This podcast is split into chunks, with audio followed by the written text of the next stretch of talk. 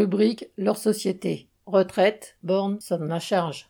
Mardi 10 janvier, la première ministre Elisabeth Borne a exposé son plan d'attaque contre les retraites. Après avoir reculé à plusieurs reprises, cherché des soutiens dans les directions syndicales, négocié celui de la droite parlementaire, tenté de dorer la pilule aux travailleurs par une propagande mensongère, le gouvernement dévoile ses batteries.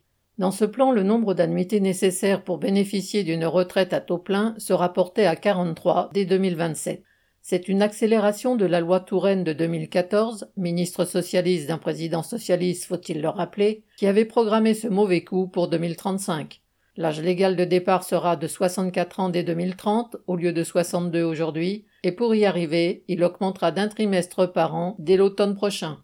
Ces deux mesures, conjuguées avec la baisse de la durée d'indemnisation du chômage et au fait que les patrons licencient les travailleurs trop âgés et trop fatigués, vont pousser des millions vers la misère.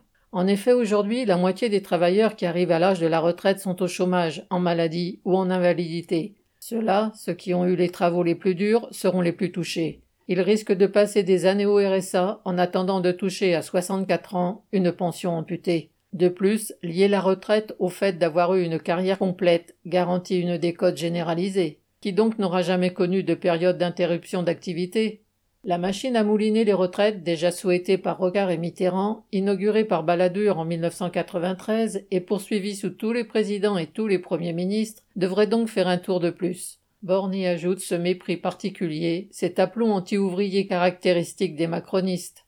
La décote serait annulée à condition de partir en retraite à 67 ans, car c'est ainsi que Borne, entre guillemets, pense aux femmes et à ceux qui ont eu des carrières hachées. Des millions de mères de famille, ouvrières d'usine, travailleuses du nettoiement, caissières, aides à domicile, apprécieront, qui devraient donc se serrer les dents jusqu'à 67 ans.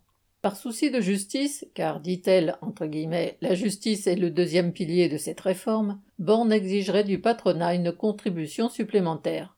Mais, ne voulant pas augmenter le coût du travail, elle diminuerait en même temps les cotisations accidents de travail et maladies professionnelles. Faire payer les patrons consiste donc pour elle à se servir dans les caisses de secours des travailleurs.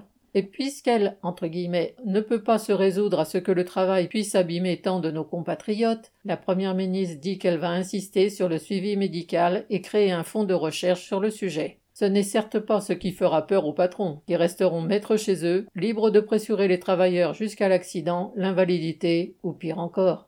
Borne a évidemment glissé dans son discours quelques appels du pied lamentables, au moins regardant des directions syndicales. Des larmes sur la pénibilité, le mystérieux fonds sur la santé au travail, des mesures pour les salariés qui auraient commencé à 16 ans et travaillé sans discontinuer jusqu'à 58 et auraient droit de partir si leur travail a été assez pénible, etc.